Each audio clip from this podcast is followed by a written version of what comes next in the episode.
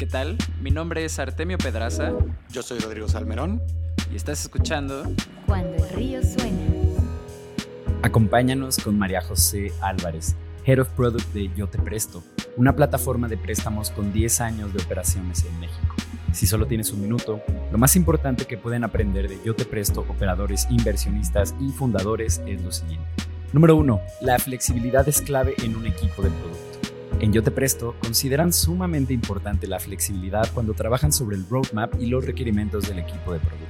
Número 2. Saber programación te hace un mejor product manager. Los estudios técnicos de María José le permiten participar en estimaciones, entender por qué unas soluciones son más complejas que otras y ser empática con su equipo de desarrollo. Número 3. Tener un stack sólido de tecnología ayuda a escalar tu equipo de programación. En Yo Te Presto, prueban las últimas tecnologías una vez al trimestre, pero solo implementan las que tienen comunidades amplias detrás y que ya probaron su valor de forma contundente. Número 4. No acumules demasiada deuda técnica. Avanzar demasiado rápido puede costar después cuando un cambio crítico se ve bloqueado por la construcción rápida de algunas partes de tu producto. Número 5. Es más importante el fit que los estudios. La proactividad, curiosidad y accountability son rasgos que María José toma en cuenta de forma prioritaria en la contratación de sus product managers. Bienvenidos. Cuando el río suena. Hola, ¿qué tal gente del Internet? Bienvenidos a una edición más de Cuando el río suena, un podcast para toda la gente que está construyendo un negocio, un proyecto o algo en Internet allá afuera. Eh, ¿Cómo estás, Rodrigo? ¿Qué tal? Muy bien.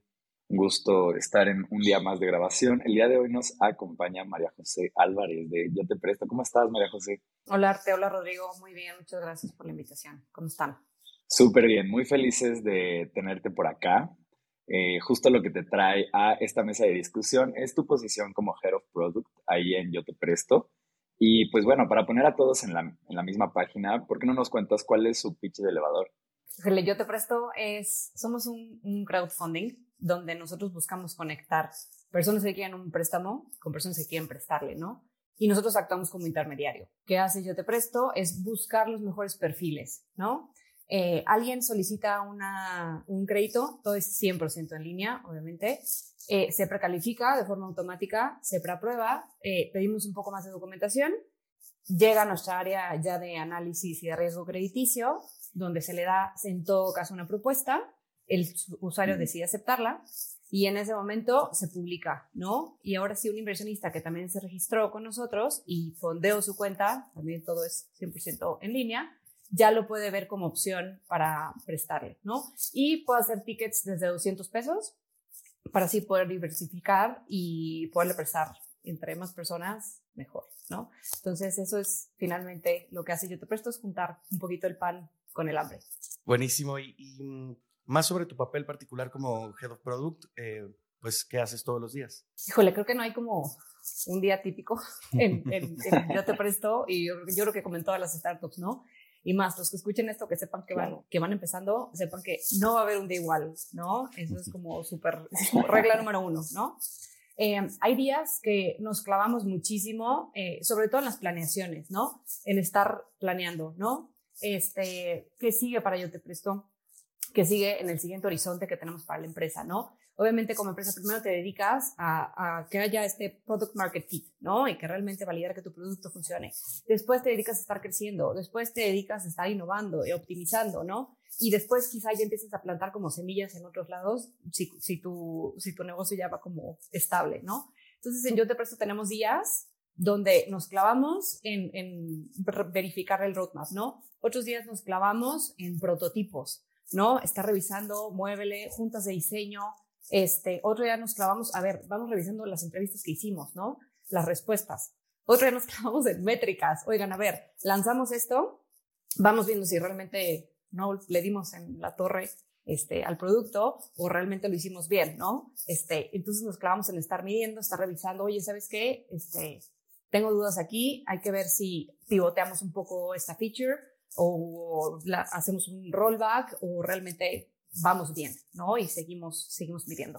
Entonces, un poco creo que mis días van así, ¿no? Son días de, de estar viendo parte de diseño, parte de planeación, estar súper en contacto también con atención a clientes. Oigan, este, nos están Mm. dando muchísima retroalimentación sobre esto nuevo que lanzamos y está siendo un caos y aunque lo tuvimos que haber lanzado a lo mejor por temas regulatorios, nos pegó muchísimo el tema de la regulación, tuvimos que hacer muchísimos cambios Mm, este, y, y tratar de que eh, seguir siendo eh, lo más user-centric posible, ¿no? O sea, Claro. sí tomar en cuenta al usuario, pero pues también tener que balancear todos los temas de compliance, en nuestro caso, eh, o temas también de negocio que se necesitan. Qué interesante, creo que nos diste como un, un gran 101 de cuál es el rol de un Head of Product en una startup de tecnología, porque precisamente es eh, pues estar atendiendo como a los insights que hay de estas entrevistas de usuario que se hacen o los prototipos que se van a probar, rebotándolo con desarrollo o llevando como toda esta parte del backlog eh, para ver qué es lo que, que sigue a construir, ¿no? Eh, y justo la siguiente pregunta va muy ligada a una cuestión en general que existe con los Head of Products, ¿no? Justo no- cuando nos echamos un clavado en tu LinkedIn, vimos que te has desarrollado como un chorro de cosas en tu carrera profesional, ¿no? Como gerente, consultora, también fuiste directora de tecnologías de la información, eh, también has estado como en puestos de gestión, eh, pero tienes una carrera en, en ingeniería en sistemas computacionales, creo, me Sí. parece que era. Em, y justo algo que dice un libro que nos gusta mucho de Product Management, que se llama Inspired, que es de Marty Kagan, para quien quiera echarle un ojo, ese justo es como, hacia nosotros como estudio de producto, es como nuestra Biblia de cómo hacer el Product Management. Creo que es el primer Eh, libro que tienes que empezar a leer si te quieres Sí, ¿no? esto. Ujú. 100%, es el que te abre los ojos. Em, y algo que él menciona es que, eh, que vale la pena que si tú vas a ser un product manager, que sepas programar, aunque sea solo de manera básica. Eh, ¿Tú qué opinas de esto? Porque justo vemos que es una posición a la que se llega por muchísimas vertientes, ¿no? O sea, hemos entrevistado a gente que llegó ahí por marketing, otra que llegó por diseño. eh, de hecho, casi nadie llegó por la rama de programación. Entonces, como, ¿cuál es tu take ahí? La verdad, a mí me ha ayudado muchísimo venir de este background. No creo que sea necesario porque, digo, me he topado con un montón, o sea, de, de product managers sin background tecnológico, pero justamente acabo de terminar una certificación como Senior Product Mana- o sea, Manager, donde eh, éramos un cohort de más o menos 25 alumnos de diferentes partes Mm. del mundo. Yo era la única persona con un background técnico, ¿no? Eh, Wow. todos los demás eran, muchos venían de diseño, como, como bien lo dices, y muchos venían también de parte de, de marketing, ¿no? Y es como muy natural ese crecimiento. Eh, a mí me ha ayudado muchísimo porque justo vimos una sesión como el give or take con el, con el equipo técnico, ¿no? Mm. Este, Mm. donde, oye, a ver, es buenísimo saber que si tú necesitas hacer un pastel y no eres repostero así, solamente dices, pues yo quiero un pastel, que te digan, híjole, no, es que la verdad necesito cinco días para elaborar un pastel y es, o sea, me estás pidiendo una cosa casi imposible porque el nivel del mar y, o sea, pues que no te marien, ¿no? O sea, que digas, ¿sabes qué? Híjole, la verdad, pues lleva harina simple, la puedes conseguir en el súper, este, lleva tres huevos, lleva leche, lleva mantequilla y bla, ¿no? No te estoy pidiendo Claro. un pastel kosher, vegano, keto, whatever, ¿no? Gluten free. gluten free. Entonces, la verdad es que creo que ayuda muchísimo como para hablar el mismo lenguaje a veces que ellos, ¿no? Y la verdad es que siento yo a veces mucha empatía con el equipo de desarrollo. Y eso me ha ayudado mucho, creo yo, este, en el rol, ¿no? Porque muchas veces también con los usuarios es como jugar a ser la malinche, ¿no? Lo que el usuario quiere es esto y Mm. se traduce un poco en esta necesidad técnica, ¿no? Y para mí es Claro. súper importante cuando este, con mi equipo de diseño tenemos ya listo un prototipo, ver la factibilidad técnica y hay cosas que desde que lo estamos, o sea, ideando, sí me pongo a pensar y digo, híjole, los voy a poner a parir chayotes, ¿no? O sea, los devs. Entonces, sí, como que siento que esta empatía que tengo eh, y, y nos tenemos mutuamente, como por venir por un background este, técnico, ayuda mucho, ¿no? Porque al final tú eres la responsable de decirles el qué quieres que se logre o qué so- quieres solucionar y el cómo ellos lo van a hacer, ¿no? Tú no les vas a decir exactamente cómo lo hagan. Pero el saber más o menos el cómo se hace, creo que es, es muy bueno, es una gran ventaja sin tener que ser algo extremadamente necesario. Yo lo veo como un leverage que puedo llegar a tener este, como esta parte de entiendo al usuario, entiendo la parte de, de diseño y aparte entiendo un poco la parte técnica. Este, entonces, a mí sí me es una combinación que me ha servido y me ha funcionado. Mira, qué, qué, mm, eh, qué interesante también. Nosotros en, el, en nuestro estudio de producto tenemos pues esta relación con, con desarrollo y yo tengo un background de diseño, pero eh, aprendí a programar en algún momento y también eso hace que el peloteo sea pues completamente otra aventura, ¿no? Porque pues justo como dices, el lenguaje es el mismo, se pueden hacer estimaciones desde la fase de ideación sin tener a un desarrollador ahí en ese momento y pues eliminamos un montón de fricciones que pues serían inevitables eh, en caso de no tener ese, ese sistema. También Artemio está eh, ya iniciando el mismo, el mismo camino de la programada justo con ese, con, ese norte también, ¿no? Para podernos entender de forma mucho más ágil. Sí, em, me tocó ser el, el socio no técnico de esta historia. Em, y, también, eh, pues aprovechando que tocamos el libro de, de Inspired, em, otro de los puntos que toca es que en lugar de hacer un roadmap de, de producto con funcionalidades, pues es mucho más nutritivo para el equipo de, de producto si se hace un, un, roadmap, digamos, de objetivos de negocio.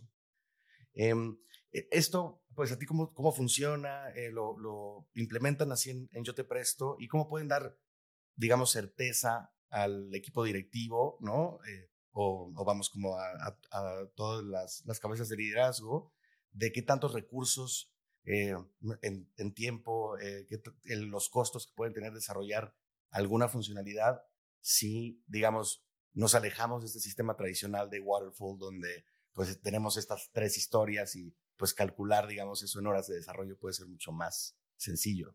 Fíjate que yo te presto hacemos una fusión. Tenemos roadmap mm. y tenemos OKRs, ¿no? Porque siento que el roadmap es muy fácil y es eh, verlo como en, un one pager y puedas ver tal cual tu tablita y decir, vamos, vamos aquí, este, y, y así más o menos estamos estimados, ¿no? Pero siento que los OKRs son muy claros, sobre todo para el equipo de desarrollo. ¿no? Es porque aparte los, los compartimos y los vamos rebotando juntos, ¿no? O sea, oigan, a ver, este, este Q proponemos estos OKRs, ¿no? A ver, este es el roadmap y los queremos llevar a cabo con estos OKRs, porque creo que pues el roadmap es como la lista así tal cual como de, de prioridades, pero creo que los OKRs ya llevan, o sea, de cómo este output me va a llevar a este outcome, ¿no? Este, digo, para los que estén fuera a lo mejor del contexto y creen que es lo mismo, les voy a poner un ejemplo que a mí me ha funcionado y lo explico y se me hace claro, ¿no? Este, yo eh, tomo café todos los días, si no, no funciono, ¿no? Pero realmente, este, si yo voy, por ejemplo, a, tengo un café favorito aquí en Guadalajara, este, yo voy y compro mi café, pues ellos lo que hacen, pues sí, es vender café, ¿no? Ellos lo que hacen es, tu output es el café. Pero yo lo que estoy buscando al tomar café es este, no, respiro, pienso y ya, o sea, porque la verdad no, soy una morning person, entonces yo sí necesito mi cafecito. Entonces, el, el, outcome que realmente yo estoy buscando con el café, que es el output, es este sentir, este despertar, este como agüita en la cara, ¿no? Entonces es, ¿cómo voy a lograr que el café o cómo voy a lograr que ese output de mi producto solucione este querer despertar en las mañanas, ¿no? Entonces siento que los OKRs nos ayudan este, a eso. Entonces, para mí combinarlos ha sido como una, pues no receta mágica, porque creo que en esto tampoco es receta mágica, mágica, pero sí nos ha ayudado mucho a entender. Siento que la parte de management es, a mí enséñame el roadmap y déjame ver cómo, cómo vamos, ¿no? Y siento que para los demás equipos es muy fácil entender este, este storytelling de vamos a llegar a esto con estas prioridades, este, logrando este, este output y solucionando y queriendo lograr este outcome, ¿no? Entonces, a mí la combinación se me hace así, wow. Oye, María José, ya andando un poquito en este proceso que tienen, eh, ¿cómo llegan al output? Porque me imagino que el outcome ideal eh, viene primero, ¿no? O sea, se tiene como esta sensación de, bueno, ok, queremos eh, generar tal resultado, tal sensación eh, de agilidad, de que está muy sencillo, vaya, lo que sea. Em, y para llegar como a ese output, eh, me imagino que es ahí donde entra a trabajar la escuadra de producto. ¿Podrías contarnos un poquito de cómo, cómo llegan a eso? O sea, por ejemplo, ¿no? Em, en mayo nos dieron la licencia para, para operar ya como fintech regulada, ¿no? Lo que nosotros queremos lograr, gracias. Lo que nosotros queríamos lograr era que el usuario, sobre todo el inversionista, antes nos decía cómo se llamaba y ¡pum! Habría una, una cuenta de inversionista con nosotros, ¿no? Y ahora lo que nos pedía la bancaria son temas de prevención del lavado de dinero, este, y tenemos que ser un poco más Mm. incisivos en la información que pedíamos, ¿no? Entonces, el outcome que nosotros queremos lograr es, queremos que esto siga siendo una experiencia súper amigable sin sentir que están en la burocracia de una institución bancaria tradicional, ¿no? Claro. Entonces, eso es lo que queremos lograr. Claro. Un onboarding fácil, sencillo y donde el usuario se sintiera como, ay, dos, tres clics y no me sentí invadido, ¿no? Y que no se nos cayera obviamente la parte de los registros. Entonces ahí es cuando dijimos, a ver, este es el outcome que queremos lograr, pero tenemos un chorro de outputs que tenemos que lograr por temas de compliance, ¿no? Aquí metimos esta parte, a ver, vamos a necesitar que el usuario nos dé esto, esto, esto, y vamos a tener que lograr llenar un KYC, tenemos que lograr esto. Entonces ahí fue cuando, a ver, vamos a tratar de hacerlo lo más sencillo posible para el usuario sin dejar de pedir los datos y 100% necesarios, ¿no? Tratamos de mover ahí la aguja, decir, a ver, estos datos los podemos pedir acá y jugar un poquito este, con lo que nos podía eh, dejar espacios ahí la ley de en cuanto pase esto, tú ya tienes que tener esto, entonces pues medio pateábamos algunas pelotas un poquito más a la cancha de cuando el usuario ya estuviera un poco más enganchado con nosotros, otras al Claro. principio, tratarlo de hacerlo lo menos este, doloroso posible. Este, y ahí es cuando sacamos el output, ¿no? Decir, a ver, las vistas van a quedar de esto, lo- los inputs que nos tiene que dar el usuario son estos, al final nos van a llenar esto, esto y esto, y es como nuestro check de compliance, este, y al final, este, pues al final lo que logramos, creo yo, es un onboarding bastante suave a comparación de, de, de una banca tradicional, no, no está incisiva y pues sigue cum- cumpliendo con lo que nos pide la bancaria, ¿no? Oye, María José, aprovechando el, el, el ejemplo, este, ¿cómo estiman cuánto tiempo les puede tomar, digamos, un update de, de esta naturaleza, no? Porque, em, pues, se- están haciendo experimentos, ¿no? Se, están, me imagino que hay pruebas con usuario en el, en el, en el camino, ¿no? Eh, y pues tienen un calendario porque, pues, a partir de cierto momento esto ya tiene que estar listo, ¿no? Entonces, ¿cómo, cómo ponen a todo el mundo en regla? Eh, y, para llegar sin correr, ¿no? Porque claro, correr en desarrollo es súper peligroso porque si se quedan cosas ahí eh, flotando, pues después se pueden caer otras, ¿no? Entonces, ¿cómo, ¿cómo lidian con esa incertidumbre? Híjole, eso sí es, creo que el talón de Aquiles, por lo menos a lo mejor de, de nuestro equipo de desarrollo y, y en sí de- del equipo. Nos ha costado mucho trabajo, para ser, para ser honestos. Entonces, aquí es súper importante la priorización y la planeación, ¿no? Porque hay cosas eh, que tienen deadlines y otras cosas que no. Y hay cosas que, pues, te cierran el changarro y hay otras que son como nice to haves, ¿no? Pero siguen estando como en esta lista de, de prioridades. La estimación, sí, la verdad, no, no les voy a mentir, sí ha sido un dolor. Creo que muy pocas cosas han salido tal cual en la fecha en la que, Es bien en la que difícil. sí, es súper complicado. Chance es imposible. Sí, o sea, no, no conozco hasta ahorita, me encantaría conocer una empresa que, que diga, el 15 de diciembre voy a salir con esto y que salgan el 15, deja tú el 14, ¿no? O sea, que salgan el 15, ¿no? Este, sí, es algo, es algo complicado. Aún así, pues tienes que hacer el mayor esfuerzo posible y tú como product manager tienes que decir, a ver, voy a tratar de desmenuzar y voy a tratar de hacerles entender como toda la perspectiva, porque ves que nada más se centran tal cual como en el output, ¿no? Es, oye, sí, pero acuérdate que tenemos que ver este, la capacitación, atención a clientes, esto, lo otro, o sea que realmente todo el equipo está en coordinación este, para hora del lanzamiento, ¿no? O sea, oye, marketing tiene que estar al, al tanto de lo que estamos haciendo, de los cambios. Oye, ¿cómo lo vamos a, a comunicar? ¿Cómo le vamos a dar follow, no? Este, y todo eso, la verdad es que es esfuerzo, ¿no? Y, ahí, y, y, y, por ejemplo, cuando, cuando, nosotros usamos Scrum, ¿no? Es la metodología que usamos. Este, aún así es complicado, ¿no? Cuando hacemos las estimaciones en las planillas, claro. es súper complicado. De, Oye, a ver, ¿qué usamos? Usamos Fibonacci, este, usamos, ¿sabes qué? Desconocido, uno, o, o sea, cero o uno, y después lo, conforme la, hago un tech design, lo voy estimando. Ha sido muy complicado. Realmente, este, no hemos llegado todavía al punto en el que nuestras estimaciones sean muy precisas. Creo que para allá vamos, o sea, sí se, se han ido mejorando, se han ido tuneando. Este, el equipo ha, ha, contribuido, ha propuesto cosas de cómo estimar este, para poder llegar. Y al final, lo que nosotros sí hemos tenido eran deadlines, ¿no? Entonces, pues hay veces que hacemos la regresiva, ¿no? A ver, para yo llegar el 15 de diciembre aquí, antes tuve que haber hecho esto, esto, esto, esto, esto, y este es el orden lógico en el que se tuvieron que haber hecho las cosas, ¿no? Yo no puedo empezar a, programar si no tengo un tech design, no puedo empezar un tech design si no tengo un PRD, no puedo empezar un PRD y mm. así, ¿no? Entonces, este, por lo menos tener un framework nosotros claro de sin esto no puedo empezar esto, ya es ganancia para nosotros, ¿no? Y tratar de ajustarnos lo más posible a las fechas de entrega.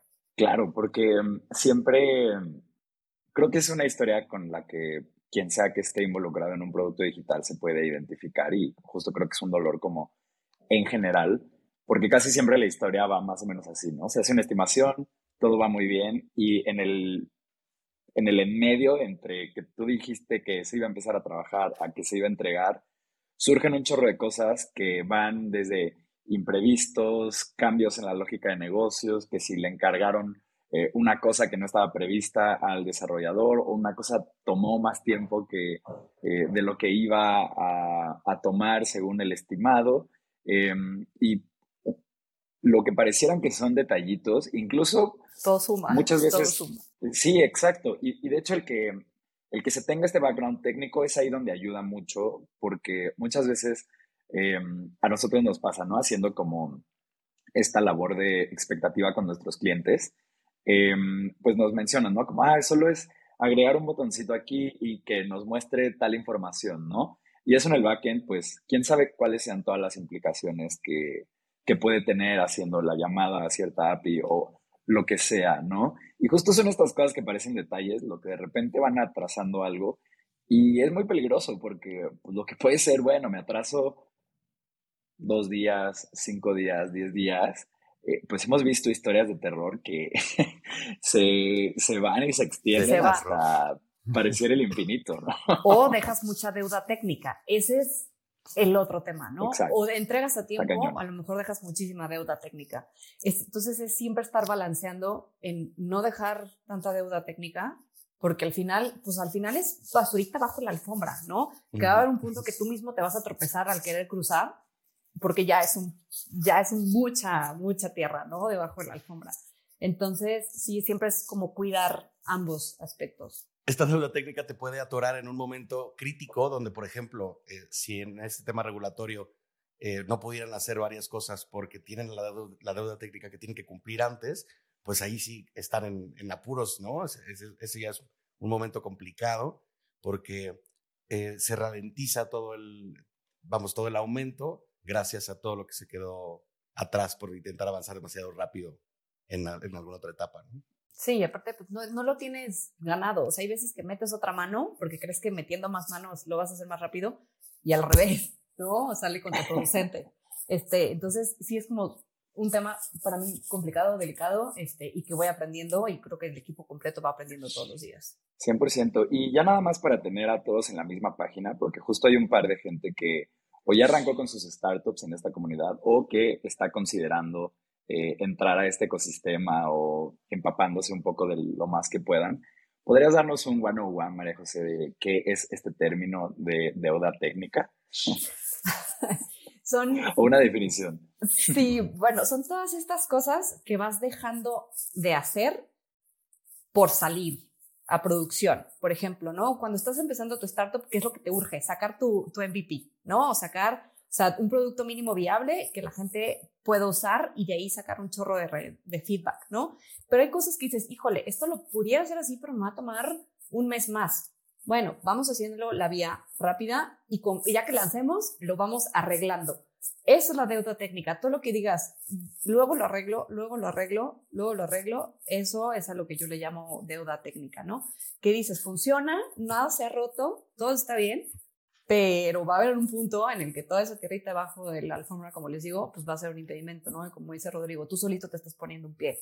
Entonces, pues ahí tienes que, estar balanceando. Entonces, eso es a lo que le llamamos deuda técnica. Sí, 100%. Luego decimos que ya las cosas terminan pendiendo como de, como de dos pincitas, nada más, ¿no? Así, que no, por favor, que nadie, que no sople el aire hoy.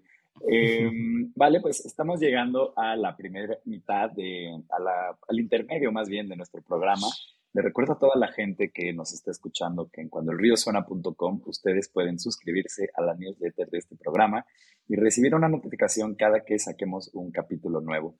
Lo hacemos religiosamente todos los lunes y si pueden ayudarnos a compartir este espacio con alguien que esté construyendo un negocio en Internet o con tecnología en el núcleo, por favor háganle llegar este recurso. Es para todas esas personas y pues aquí estamos nosotros cada lunes entregando una pieza de contenido que esperamos sea de mucho valor. Regresamos.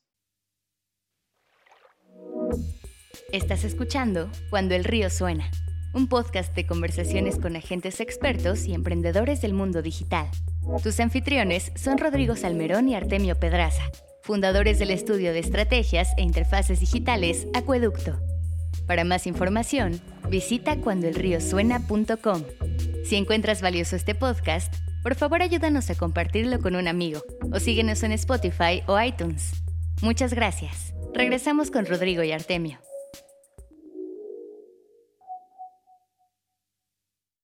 ¿Qué tal? Estamos de vuelta en Cuando el Río Suena con nuestra invitada de esta, de esta edición, María José Álvarez de Yo Te Presto.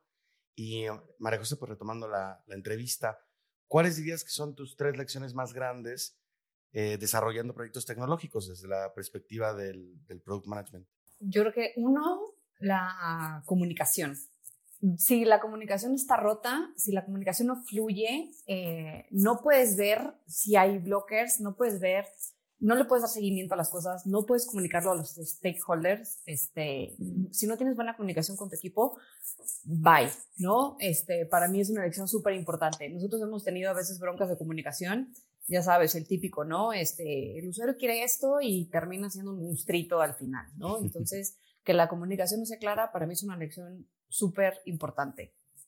De la mano con esto, yo creo que outputs o outcomes, dependiendo de, de, cómo lo vea cada empresa, porque hay veces que lo único que quieres es tal cual sacar algo, ¿no? No sabes exactamente este, qué vas a, a, a, solucionar perfectamente con esto, traes una más o menos una idea, pero que esté claro lo que quieres lograr, ¿no? Porque si el equipo no tiene claro hacia dónde va, eh, pues no, no tiene forma como de lograrlo, ¿no? Es como les digo, ustedes tienen que, a nosotros en la parte de productores tenemos que decir qué queremos lograr y el cómo ellos lo tienen que solucionar el equipo de desarrollo, ¿no? Entonces, si no está claro ese objetivo, creo que ahí se pierde muchísimo eh, el poder llegar a un deadline, el poder llegar a lograr algo que realmente satisfaga las necesidades que tú en algún punto pusiste o lo que traías en mente, ¿no? Para que luego no se pierda mucho el, ah, es que yo pensé que iba a ser azul con chispitas de colores, ¿no? Oye, pues es que nunca me dijiste esto y en el objetivo no estaba claro que querías que fuera azul con chispitas de colores, ¿no? Y otra cosa para mí extremadamente importante es que nada, nada está escrito en piedra. Esta parte de ser flexibles, este, la tienes que aprender a la buena o a la mala. Eh, yo soy una persona muy estructurada eh, en, mi forma de ser, en mi casa, con mis amigos, este, en el trabajo. A mí el ser flexible me ha costado mucho trabajo, ¿no? Eso lo digo así como personalmente. O sea, voy a terapia Entiendo. y me dice mi psicóloga, oye, a ver, ¿y si, ¿y si eres un poquito más flexible en esto? Y a mí mi mayor maestro hasta ahorita ha sido mi hija, ¿no? Porque con ella las cosas nada están escritas en piedra y me ha enseñado esta, esta espontaneidad y esta flexibilidad que tengo que tener con un toddler, ¿no? Entonces, como product manager tienes que ser flexible sin llegar a ser como barco, ¿no? De que, ah, sí, lo que tú quieras, claro. lo que tú quieras, ¿no? Pero sí llegar a un punto para mí era el, no, o sea, las cosas son así, ¿no? Y tienen que ser así. Y pues al final, como bien dijiste arte, ¿no? O sea, oye, las cosas van cambiando, el requerimiento va creciendo, va disminuyendo, o sea, las condiciones van cambiando, este, tener esa flexibilidad para poder lograr las cosas con estos pequeños cambios o pivotes que van surgiendo en el camino, ¿no? Esto de la, Eso es la bien importante. Sí, es, es, algo bien importante. También mi, mi psicóloga me, me, insiste en lo mismo. Pero es, es, es, muy interesante cómo, eh, cómo hacer estos esfuerzos por, por, vamos, tanto poder cambiar el, el, roadmap o el requerimiento, ¿no? Y también comunicarlo al equipo, uniendo el punto 2 y el 3 de los que comentabas, eh, pueden cambiar por completo la forma en la que se entrega el, el, el trabajo, ¿no? Porque luego por querer, eh, vamos, no, no, moverse demasiado, ¿no? O, o, cumplir con lo que ya estaba establecido, em, pues acaba uno, claro, siendo mucho más formal, ¿no? Pero, y, mucho más estructurado y con mucha más seguridad llegas a donde estabas, pero después tienes que volver a hacer cambios hacia atrás. Eh, y en cambio, manteniendo la mente más abierta y siendo más flexible desde el principio eh, y comunicándoselo a, todo el equipo y, que todo el mundo sepa por qué están cambiando las cosas, pues es mucho más efectiva la, la forma en la que, sobre todo un equipo de producto, puede resolver sus problemas. Sí, yo creo que aporta muchísimo valor eso que acabas de decir, ¿no? O sea, que la gente sepa por el por qué están haciendo las cosas. No es nada más como de, ay, porque a Artemio se le ocurrió este, ahora hacer las cosas así, las vamos a hacer así, ¿no? Es, oigan, esto cambió por estas y estas circunstancias y es también como este, este juego de give, give take, ¿no? O sea, oye, a ver, pues no te voy a poder entregar esto, pero te puedo proponer esto, ¿no? Ok, vamos a estar flexibles a un cambio este, que igual nos va a llevar a la misma visión, vamos para el mismo lado, simplemente con estos pequeños cambios, ¿no? 100%. Y luego, esto también va muy de la mano con, creo que ya que agarras un poco de callo al, al desarrollar productos digitales, em, justo te das cuenta como de esta gran verdad de que menos es más, siempre, particularmente como en este ambiente, ¿no? Em, porque justo a nosotros nos ha tocado lidiar mucho con eh, personas que llegan a nuestra mesa de ventas em, y quieren una plataforma enorme, súper compleja, que se conecte y que en el momento y no casi casi, ajá, sí, sí, sí, de que se imaginan pues casi casi que el software de Star Trek o no sé. Eh, y justo a nosotros muchas veces nos toca educar como en ese sentido y decirles como, bueno, no, de hecho, tal vez lo que deberíamos hacer es priorizar tus objetivos de negocios y para cada uno diseñar funcionalidades que tal vez en un inicio van a parecer juguetes, pero pues tenemos que darnos cuenta muy rápido si, si es lo que van a usar así tus usuarios, si sí lo vas a adoptar tú así, hay como también todo un tema cuando haces herramientas internas como de change management, a cómo la gente está acostumbrada a usar eh, cierta herramienta y cómo es lo que tú propones, que no sea eh, pues demasiado complejo, que no los agarre en curva y que más bien la tecnología sí se adapte a los procesos y no al revés, como la gente a la tecnología. Em, y creo que esto es como súper básico y como súper fundamental a la hora también de, pues de tener esta flexibilidad, ¿no? Como de, bueno, ok, no, no nos vamos a ir de boca con, con esto que dijimos, de hecho, más bien vamos a tratar de probarlo lo más rápido posible eh, y si no era lo, bueno, pues no tener que dar tantos pasos hacia atrás.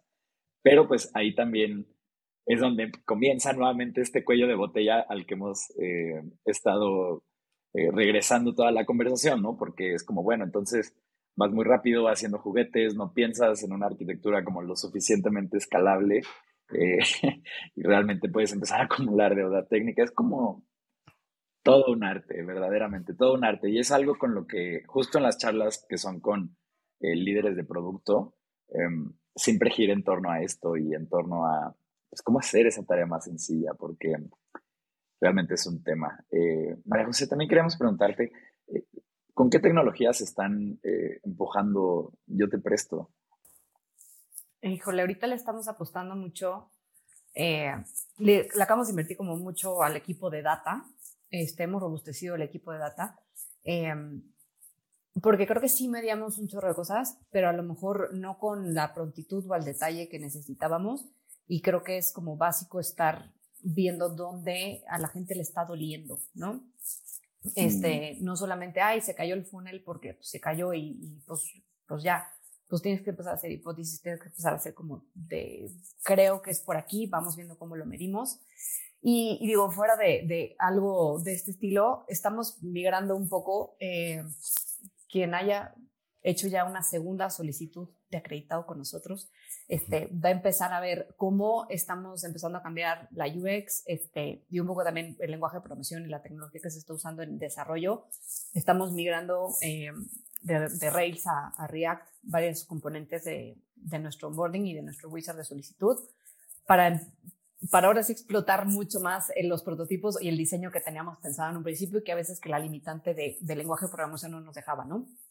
Entonces estamos empujando con este tipo de cosas, estar apoyando, apoyando más en, data también, o sea, no solamente en la parte como de BI, como de Business Intelligence, pero también en la parte ya de, de, de Machine Learning, donde queremos que el proceso para los usuarios sea cada vez mejor, ¿no? Cómo usar la data que ya tenemos para hacerle mucho más sencillo, por ejemplo, la solicitud a una persona, a un, o sea, que sea, que retorne, este, oye, yo ya liquidé un crédito, quiero otro, que estés como a neta a dos clics de poderlo solicitar, porque ya tenemos un chorro de data tuya, ¿no? No tenemos por qué poder volvértela a pedir. Entonces, queremos mejorar la experiencia de los usuarios, sobre todo los que van, ya son como second buyers o segundas, terceras, cuartas solicitudes. Tenemos personas como con cinco o seis este, créditos ya liquidados y van por el quinto y así. Este, mm. Entonces, queremos realmente apostarle a seguir mejorando la experiencia del usuario. Hemos tenido muy buena respuesta. Queremos que, creemos que, que, que hemos logrado hacer algo que era tan complicado y tan burocrático, algo de minutos y que realmente le estemos mejorando y facilitando la vida a muchísimos mexicanos, ¿no? Desde, oye, para mí invertir era, o sea, yo ni pensarlo, ¿no? Este, pensaba casi que en el logo de Wall Street y solamente cosas así en la bolsa y súper complicado. Algo tan asequible como, oye, tengo 200 pesos en mi cuenta, en mi banca en línea, en dos segundos puedo estarlos invirtiendo, ¿no? Y, recibiendo un, un, un, interés a cambio. Entonces, le estamos apostando por siempre estar optimizando y mejorando las experiencias de los usuarios para llegar a más personas y realmente hacer que el acreditado pague tasas muchísimo más bajas que un banco tradicional y que el dinero que tenías debajo del colchón realmente te dé un interés muchísimo más rentable que los bancos que a veces hasta pierden por las comisiones, ¿no? Entonces, lo estamos empujando más o menos con eso. Y otra cosa que estamos empujando un poquito como, aparte es el tema, no tanto como tecnología, pero sí el tema de la salud financiera. Creo que ahorita con la mm. pandemia se puso como muy en boga el tema de la salud mental, este, no solo la salud física, sino la salud mental, y creemos que también la salud financiera es súper importante y más porque nosotros promovemos productos financieros, ¿no? Entonces lanzamos hace un par de años Senfi, es una app eh, para Android y... La tenemos y iOS, este, luego platicamos de eso, estaría padrísimo, donde les damos un acercamiento one on one con su reporte de crédito, ¿no? Con su reporte de buro de crédito y donde queremos realmente tener personas sanas en nuestra cartera, tanto de acreditados como inversionistas, ¿no? Y poderles dar consejos como de, oye, ¿sabes qué? Estás súper endeudado, te recomendamos, a ver, estos tips, ¿no? O sea, tu score está bajísimo, este, pues apóyate a, a pagos puntuales, recordatorios, esto, lo otro, ¿no? Consejos, alertas, etcétera. Entonces también creemos que México necesita mucho conocimiento de su estatus financiero. hay personas que creen que por estar en buro está mal este, y que es el diablo, este, cuando realmente no, ¿no? Entonces también creo que hemos estado empujando mucho el tema de la salud financiera este, con este otro este, side product que es Senfi y, y pues para allá vamos, ¿no? Está fantástico. Ese producto, tanto Rodrigo como yo lo tenemos. Eh, y la simplicidad que tiene de solo poder revisar como tu estatus crediticio eh, es un gran gancho para después todos los recursos que te empieza a ofrecer, justo que son como one on one en finanzas personales. Oye, y, igual y me estoy clavando en la parte más geek de tu, de tu respuesta, eh, María José, pero em, dos, eh, sí, ah, ah, dos cosas que me llamaron la atención. Una es que, bueno, si recientemente están cambiando algunos componentes de Rails a React, em, ¿Qué tan vigente consideras tú esta tecnología? Porque ahorita el stack, vamos, eh, promedio de cualquier startup, pues incluye probablemente React por la, pues, el tamaño de la comunidad, eh, por lo fácil que es encontrar desarrolladores, ¿no? Pues es la herramienta que, está ahí, pero pues ya existen otras cosas, eh, pues allá afuera que podrán ser, pues que puede ser que compilen al doble de rápido, ¿no? O que ya, este, o que pues puede ser que lo hayan pasado.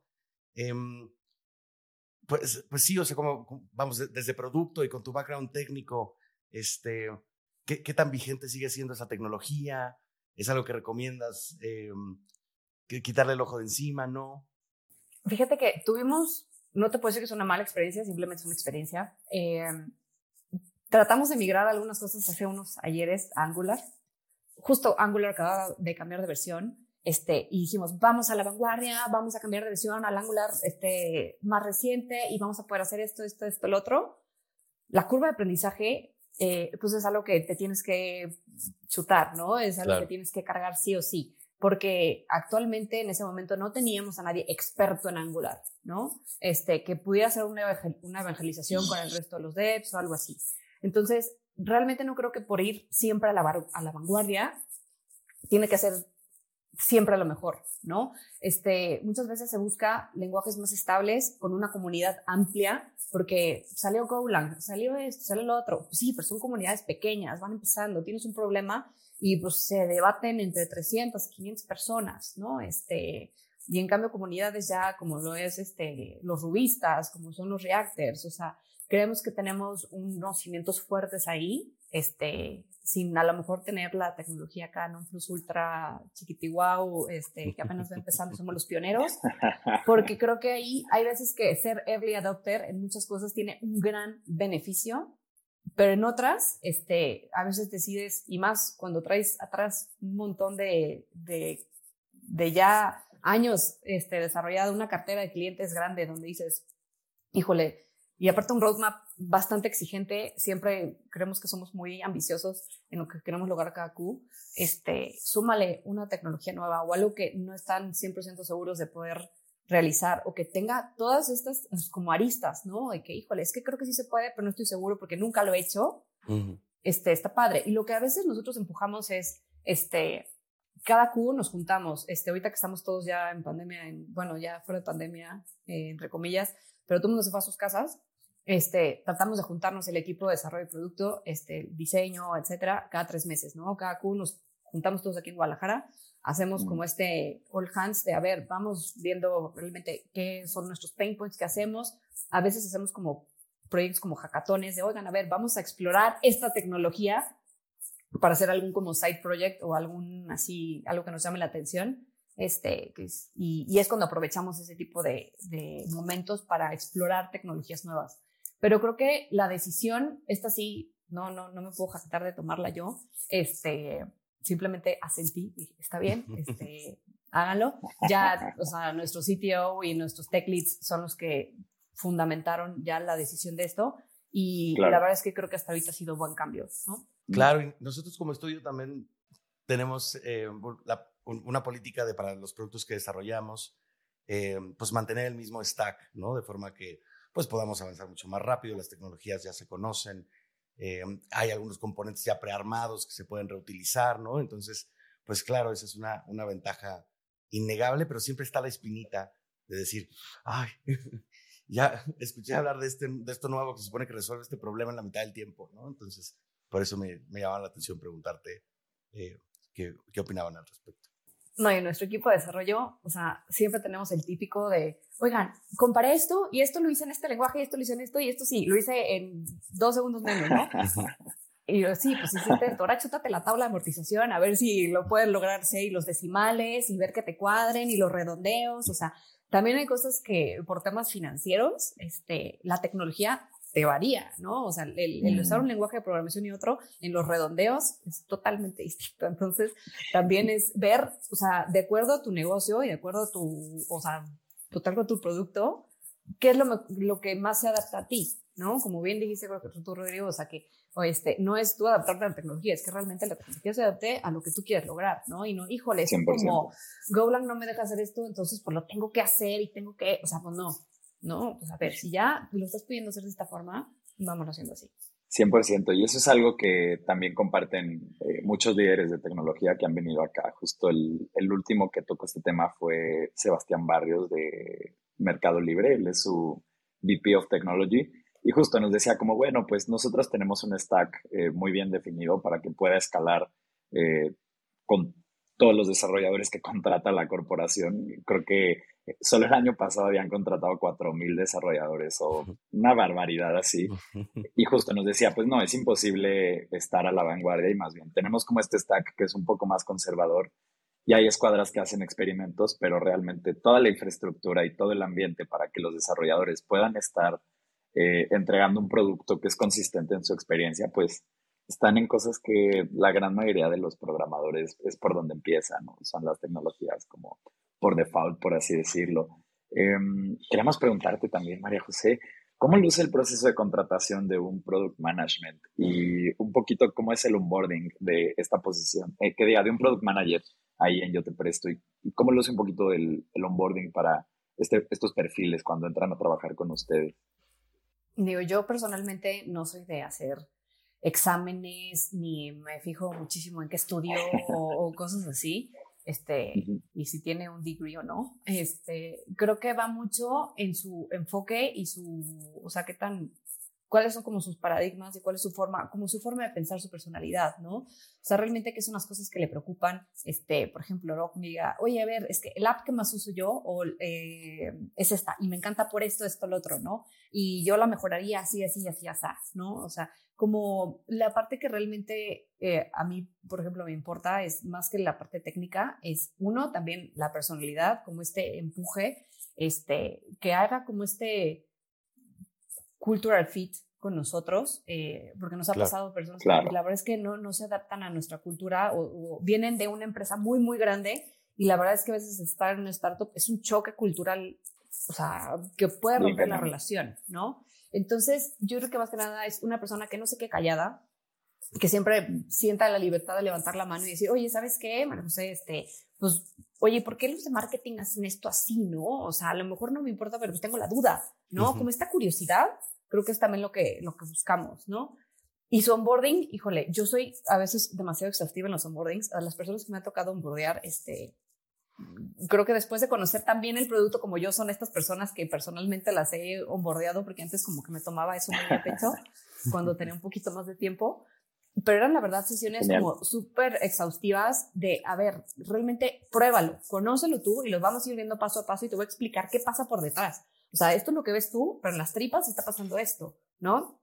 Que realmente entiendan qué es lo que pasa tras bambalinas, que conozcan los equipos operativos, o sea, porque pues al final nosotros sí tenemos dos productos, ¿no? El de inversión y el de crédito, pero en la parte de back office tenemos un chorro de productos que hemos desarrollado in-house que también les damos soporte y estamos como ayudándoles al equipo de back office a hacer mejor y, más fácil su chamba, ¿no? Entonces el onboarding sí es algo como bastante meticuloso y exhaustivo, este, y para mí es una inversión, ¿no? Que realmente la persona se empape de yo te presto de arriba para abajo, que si alguien mañana le pregunta, oye, ¿en dónde trabajas? Te puede explicar, este, casi, casi, no todos los endpoints, pero, pero sí cómo es el teje y maneje dentro de, del producto yo te presto. Eso es bien importante porque mm, yo creo que si no te das cuenta de manera veloz si alguien no es un buen fit para tu empresa, eh, a la larga eso puede costar eh, muchísimo, tanto en trabajo que no está hecho de la forma que tú quieres, em, tanto en que eventualmente esa persona no va a seguir en la compañía. Em, eh, yo creo que eso es tal vez como, ajá, tal vez como en, en, materia como para los CFOs y la gente que está a cargo de los números de, de las empresas, muchas veces no se dan cuenta de lo importante que es la retención para lo saludable de, de, las finanzas de una empresa, porque pues están todos estos temas. Sí, es súper, súper costoso. Em, y realmente cuando encuentras gente que cree en el mismo objetivo, que tiene la misma cultura de trabajo y que le emociona lo que sea que tú estés construyendo y están dispuestos a remar en esa dirección, eh, te ahorras un buen de jaquecas que pues a simple vista no, nadie te las cuenta y es tal vez ya con años de experiencia y después de haber gastado un chorro de lana que te das cuenta de la importancia de eso, ¿no? Entonces, creo que es bien importante em, encontrar ese fit cultural y después hacer de este onboarding uno que a largo plazo siente eh, muy buenas bases eh, para poder trabajar en la empresa. Eh, Ro, ¿quieres tirar la que sigue? Sí, sí, sí. Bueno, pues eh, ya hablamos de este libro de, Inspired, que como bien dijiste, pues es el primero que hay que leer para, para arrancar con el, con el diseño de producto. Pero te queríamos preguntar eh, qué otros recursos, libros, eh, comunidades, documentales, páginas de internet, cualquier, cualquier tipo de, de, lugar que tenga conocimiento en esta dirección como de, de diseño de producto, nos podría recomendar para, pues para líderes de, de, startups y departamentos justo de, de, producto y diseño. Yo, por ejemplo, estoy en una comunidad de Slack este, de Mind the Product, es mindtheproduct.com. Este, tienen una comunidad gratis de Slack de, de, personas que apenas van incursionando, de personas con un poco más de experiencia, de VPs, de seniors, etc. Y también em, yo me certifiqué por, por Product School, es como la primera escuela así ya que tiene como estas certificaciones de este, de Product Manager, Senior Product Manager, Leader, este, y también tenemos una comunidad bastante grande con diferentes perfiles, que a mí en lo personal se me ha hecho súper padre. Cualquier pregunta, este, muchos que son este, aspirantes, este, hacen sus mock interviews también ahí. Este, y hay podcasts también, o sea, a veces que en el coche a mí lo que me sirve es a lo mejor un podcast. Este, el Silicon Valley Product Group tiene su podcast, entonces vale la pena hacer un clavadillo también ahí. Este es, creo que no es, son las iniciales, es, es VPG.com, este, y tiene ahí su, su podcast. Échenle un ojo también, creo que tiene material bastante valioso.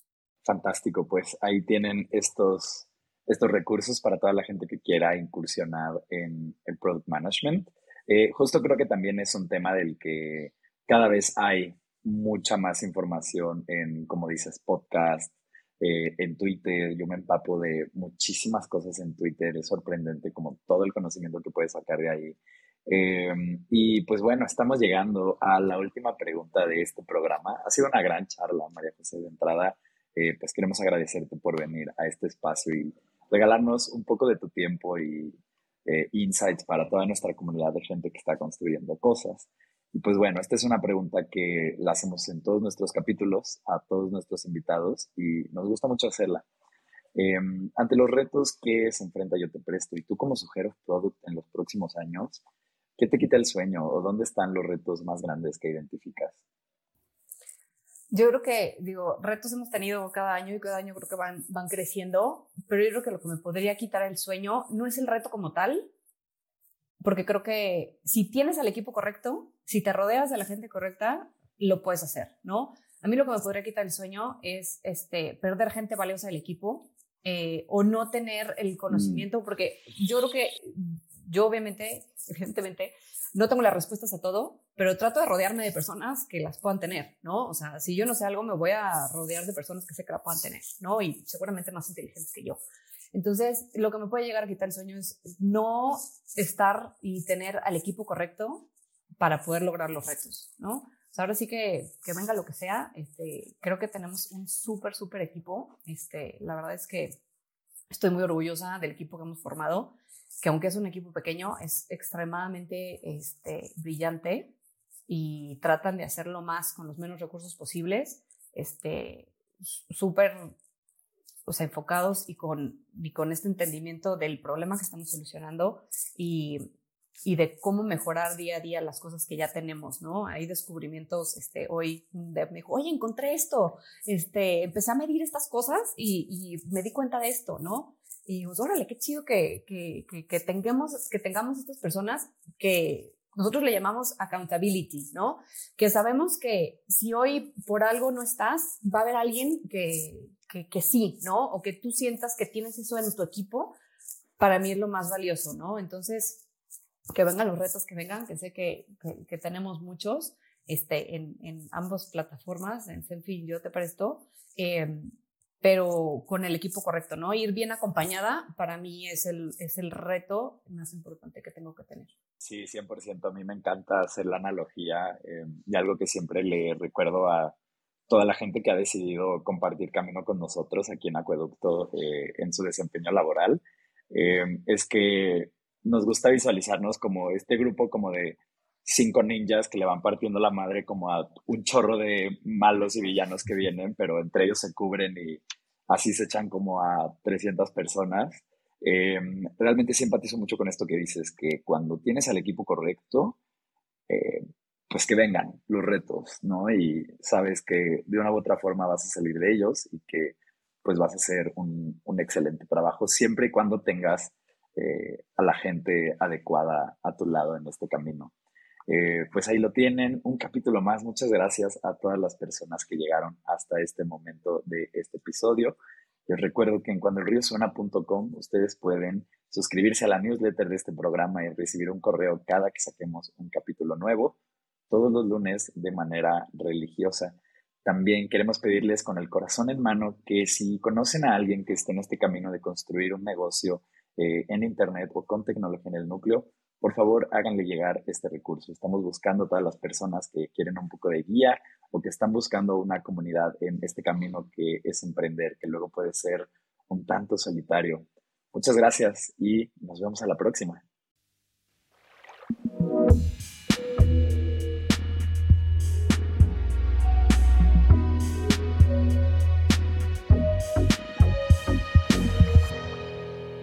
Cuando el río suena.